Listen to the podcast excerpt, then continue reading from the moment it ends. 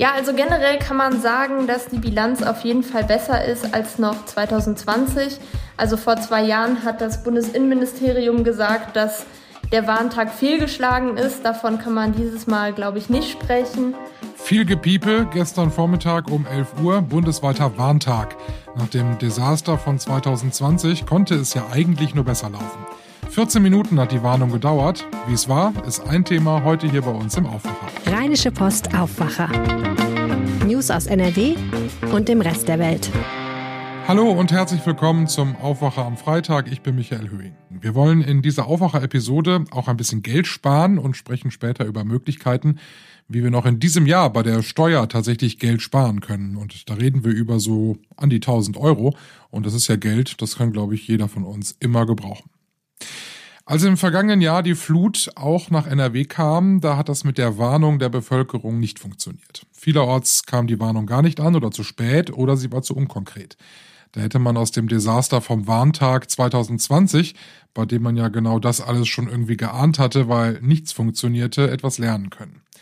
Ja, das stand jetzt beim Warntag 2022 auf dem Programm. Es gab eine bessere Vernetzung, es gab neue Technik und um 11 Uhr gestern war es dann soweit. In der Düsseldorfer Innenstadt klang es so.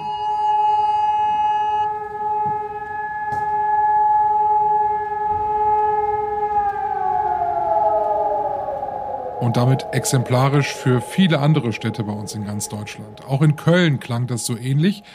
RP-Reporterin Claudia Hauser war für uns am Hauptbahnhof unterwegs. Wie war denn da der Warntag? Wie ist es bei euch gewesen? Also ich war ähm, im Hauptbahnhof und rund um den Hauptbahnhof unterwegs um ab Viertel vor elf.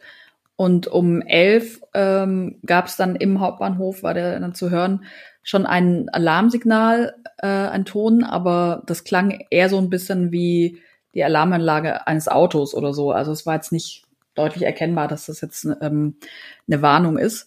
Und das ist auch im, in der Markthalle da im Hauptbahnhof äh, ziemlich untergegangen, das Ganze. Also es gab dann zwar Schilder, die auch darauf hingewiesen haben und es wurde auch an der großen Zug ähm, Abfahrtszeiten äh, angezeigt. Es lief dann so unten durch, aber ähm, der Ton an sich war jetzt nicht äh, sirenenartig, sondern man konnte es eigentlich nicht so ganz zuordnen. Es kam dann noch ein, ein längerer Alarm, der, der war dann draußen auch besser zu hören aber im Hauptbahnhof war es etwas leise. Gab es auch Passanten, die so gar nichts mitbekommen haben? Ja, also man muss das wirklich wissen. Das war ein, ein Mann, den hatte ich angesprochen von der Bäckerei, der hat, äh, der hat dann erst drauf gehört. Das war ja so ein durchgehender Alarmton auch und meinte, da muss man also schon sehr genau hinhören.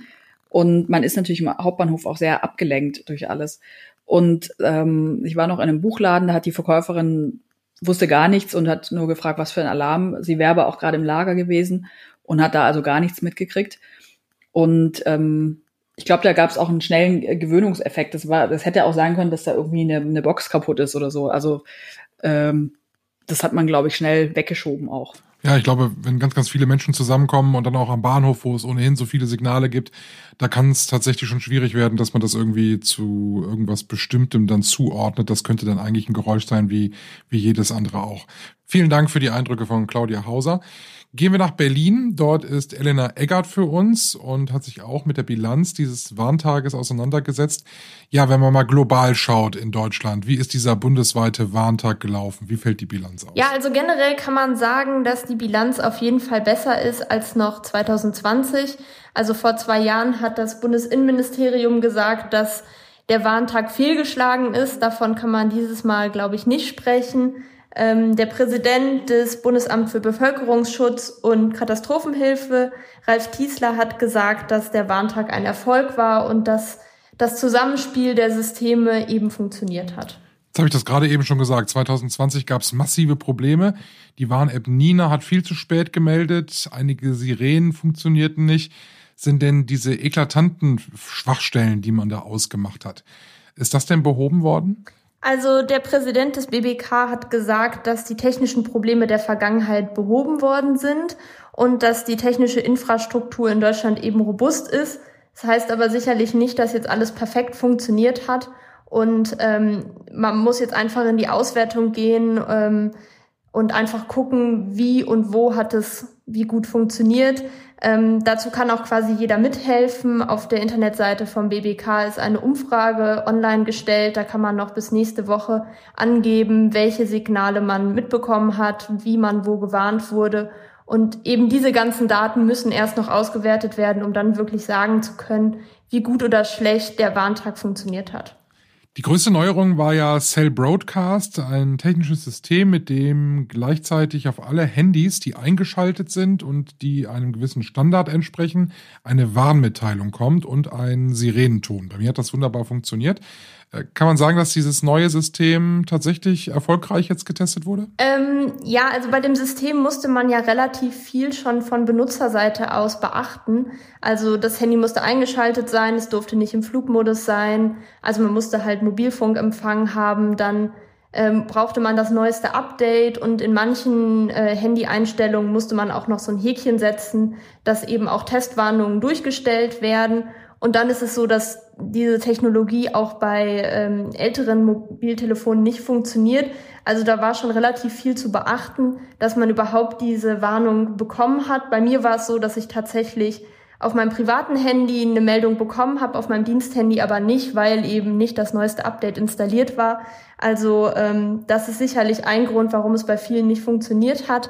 Ähm, generell ist aber auch zu sagen, dass dieses System noch im Aufbau ist. Also es war halt heute der erste Test und ähm, ja, da muss jetzt noch nachgebessert werden an den Stellen, wo es eben noch Schwierigkeiten gab. Ja, zufrieden ist man zumindest auch bei den Mobilfunkanbietern, die mussten da ja mitmachen und die sagen, das hatte gut geklappt, äh, dafür, dass es wie gesagt ein erster Test war.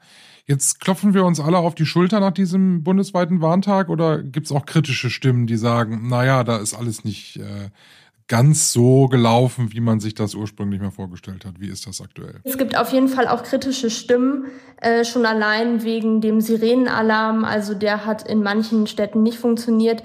Ich bin ja beispielsweise gerade in Berlin und in Berlin gab es gar keinen Sirenenalarm, weil einfach die Technik noch nicht so weit ist, noch im Aufbau ist. Und mein Kollege Jan Drebes hat mit dem innenpolitischen Sprecher der Union gesprochen, Alexander Trom, und der hat gesagt, dass ja der Sirenenaufbau in Deutschland eben sehr unterschiedlich ist und dass es da noch Nach Nachbesserungen braucht. Und äh, er fordert auch, dass die Regierung mehr Geld in den Bevölkerungsschutz investiert. Vielen Dank nach Berlin. Vielen Dank, Elena. Gerne. Und wenn ihr auch Feedback geben wollt für diesen Warntag, den Link dazu, um das Feedback abzugeben, findet ihr bei uns in den Shownotes. Da habe ich euch das dann einmal verlinkt. Die Steuererklärung 2022, bald kann man sie ja machen, wenn das Jahr vorbei ist. Ich habe meine von 2021 noch gar nicht zurück. Die ist beim Finanzamt und ich warte darauf, dass ich endlich meine Rückerstattung bekomme. Vielleicht wird das ja auch in diesen nächsten Tagen nochmal was.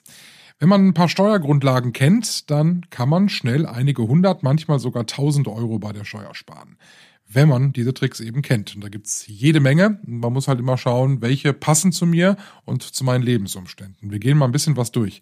Reinhard Kowaleski aus der Wirtschaftsredaktion ist da jetzt im Aufwacher. Hallo Reinhard. Ja, hallo, ich grüße dich. Was muss ich denn jetzt so gegen Ende des Jahres beachten, um bei der Steuer nochmal so richtig was sparen zu können? Naja, man muss sagen, bei der Steuer zählt immer das, was ich in dem Jahr bezahlt habe. Das heißt, wenn ich jetzt Sachen in diesem Jahr, den nächsten drei Wochen, noch schnell kaufe, die ich sowieso brauche, kann ich sie nächstes Jahr schon noch schnell von der Steuer absetzen. Das sind, natürlich stark so Sachen wie sag mal, Büromaterial, neuer PC, neuer Laptop, also PC kauft ja keiner mehr, aber neuer Laptop, Smartphone, manche können das von der Steuer absetzen, ein Drucker, ja, da gibt es also einiges. Oder auch ein Bürostuhl, den man sowieso braucht. Also die vielen Leute, die viel Homeoffice machen, also mein Finanzbeamter hat akzeptiert, dass ich als Redakteur, der sehr viel zu Hause arbeitet, mir einen neuen Bürostuhl gekauft habe. Okay, also dann tatsächlich dann eine Anschaffung, die man ohnehin plant, wenn man dieses Jahr noch nicht so viel äh, angeschafft hat, das am besten dann auch jetzt im Dezember machen, damit man es jetzt noch auf die für die Steuer für das Jahr mitnehmen kann. Ja und nein. Ich muss dich ganz klein bisschen ja. korrigieren. Also wenn ich überhaupt noch nichts gekauft habe, ist es je nachdem klüger, die Sachen sogar in, im nächsten Jahr erst zu verkaufen äh, kaufen, zu erwerben, weil 1200 Euro Werbungskosten gibt dir das Finanzamt sowieso. Ah, okay, egal ob ich gekauft habe oder nicht. Ne? Sie gehen davon aus, irgendwie tut der Arbeitnehmer irgendetwas, damit er arbeitsfähig ist. Also irgendwo wird da Geld ausgegeben. Also man muss schon über 1200 Euro kommen an Fahrtkosten plus verschiedene andere Ausgaben, die da zusammenkommen können.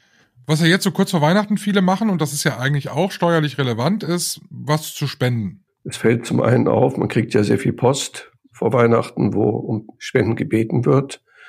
Ähm, wir heben die auch extra auf. Jetzt, ich denke, dieses Wochenende werden, werden wir uns das mal überlegen, wo wir was hingeben. Wobei in diesem Fall mit dem Ukraine-Krieg, glaube ich, ähm, dass sicherlich sehr viele Deutsche solidarisch sind mit der Bevölkerung in der Ukraine und da Geld hinschicken. Also an entsprechende Hilfsorganisationen, die da vielleicht Krankenhäuser unterstützen oder ähnlicher wichtige Zwecke in der Ukraine. Und wichtig ist ja, dass man das, dass man dann so spendet, also wenn wir jetzt wieder auf die steuerlichen Vorteile kommen, dass man eine Spendenquittung kriegt, dann kann man noch was bekommen wieder, ne?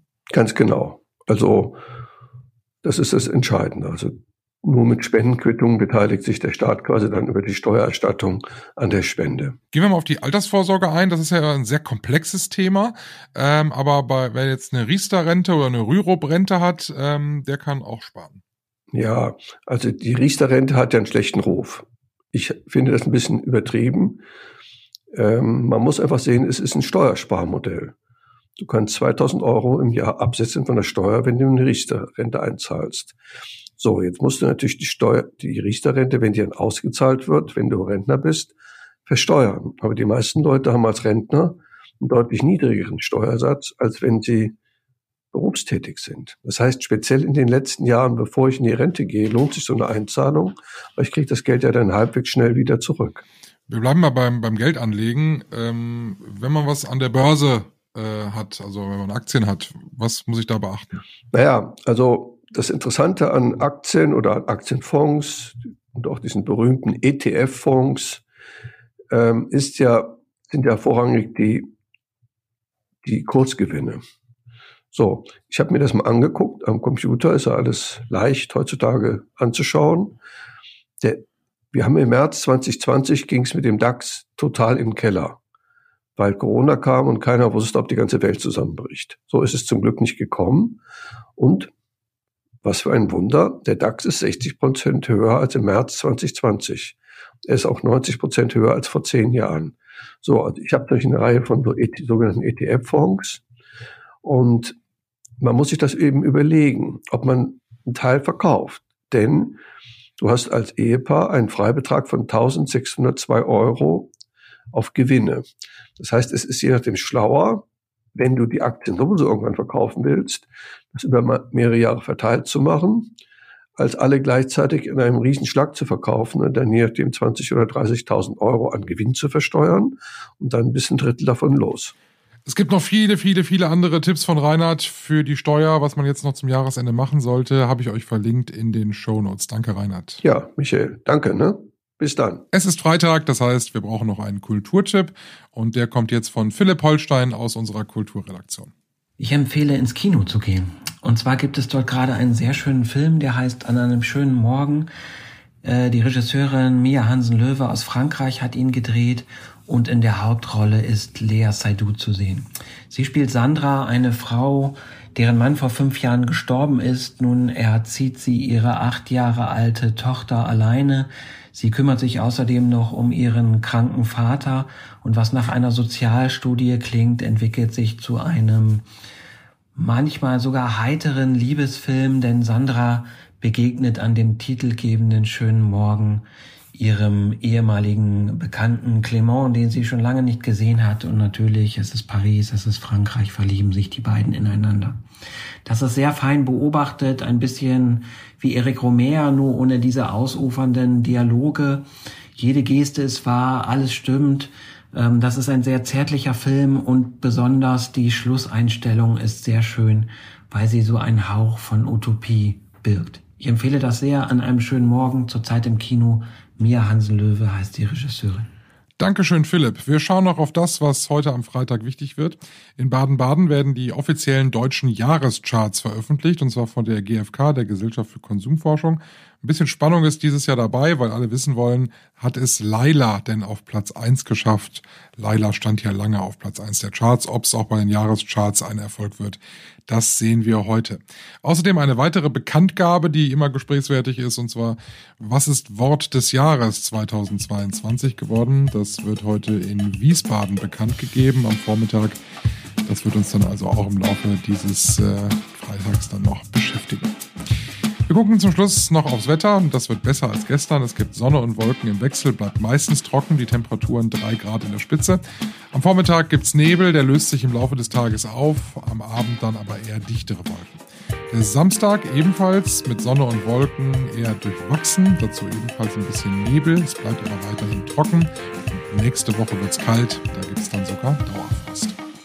Das war der Aufwacher für heute Freitag, den 9. Dezember. Ich bin Michael Höhing. Schönen Tag und tschüss. Mehr Nachrichten aus NRW gibt's jederzeit auf RP Online. rp-online.de